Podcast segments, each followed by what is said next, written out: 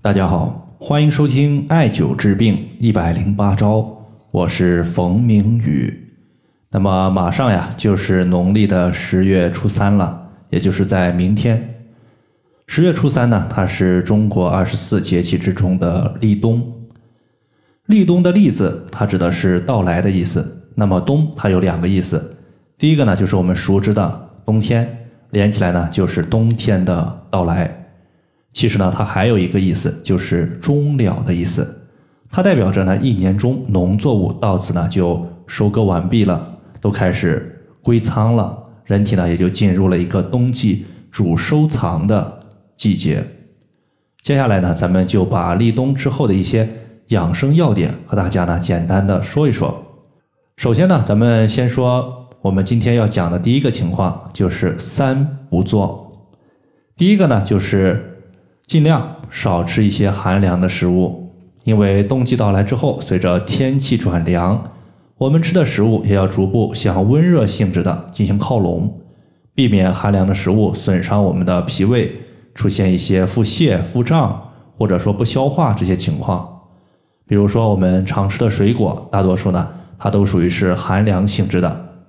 那么温热性质的食物呢，在饮食上我们也要区分一些地区。比如这个时候，我们国家西北部天气已经比较寒冷了，所以说呢，可以吃一些大温大热的食物，像生活中的牛肉、羊肉。而沿海地区以及长江以南的地区，这个时候呢，虽然温度相较于夏季、秋季有所降低。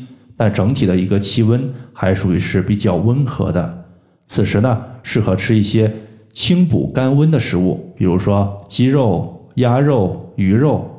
如果你这个时候吃一些牛肉、羊肉的话，那么上火的几率会比较高，就是你补的太过了。这是第一个。第二个情况呢，就是少做一些户外运动。冬季我们的养生其实呢讲究八个字，叫做。早卧晚起，必待日光，说的就是我们起床的时候，太阳呢已经升起来了。我们的起床时间和太阳是同步进行的，因为太阳出生，它也说明了大自然的阳气开始生发。那么人和太阳同步起床，也有利于人体阳气的生发。而户外的温度是比较低的，再加上我们冬季穿的呢比较厚。如果运动出现摔伤骨折，就得不偿失了。第三个呢，就是起床之后不要马上叠被子。很多朋友啊，他可能喜欢起床之后马上呢把被子叠成豆腐块儿，非常的好看。那么冬季啊，我建议大家呢，起床之后可以把被子呢先放一放，比如说呢，你先去洗漱，洗漱完毕之后再来叠被子。因为经过一晚上的睡眠，我们的被子呢又比较厚实，我们身体中它排出的一些垃圾毒素并没有外排到空气里面，大多数呢它反而附着在被子中。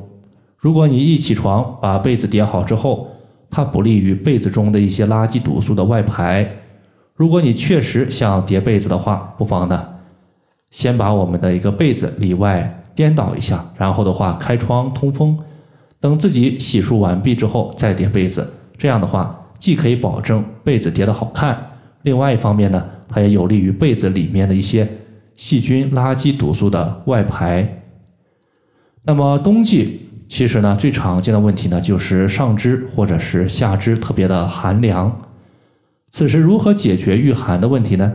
在这里我们推荐两个穴位，第一个穴位呢叫做灵道穴。灵道穴它在神门穴上一点五寸的位置，那么神门穴在哪里呢？它是在我们手腕横纹直接呢六等分取其靠近小拇指六分之一的地方就是神门穴。那么找到它之后，向上一点五寸就可以了。这个穴位呢，它归属于手少阴心经，是心经的经穴。在针灸的著作《肘后歌》之中，对这个穴位啊有一个记载说。骨寒髓冷，火来烧，灵道妙用分明记，说的就是我们感觉自己浑身骨头都是冰凉的情况。此时呢，我们就可以艾灸灵道穴来进行调节。这个穴位呢，它位于上肢，所以说呢，它对于上半身的一个寒凉问题效果是最好的。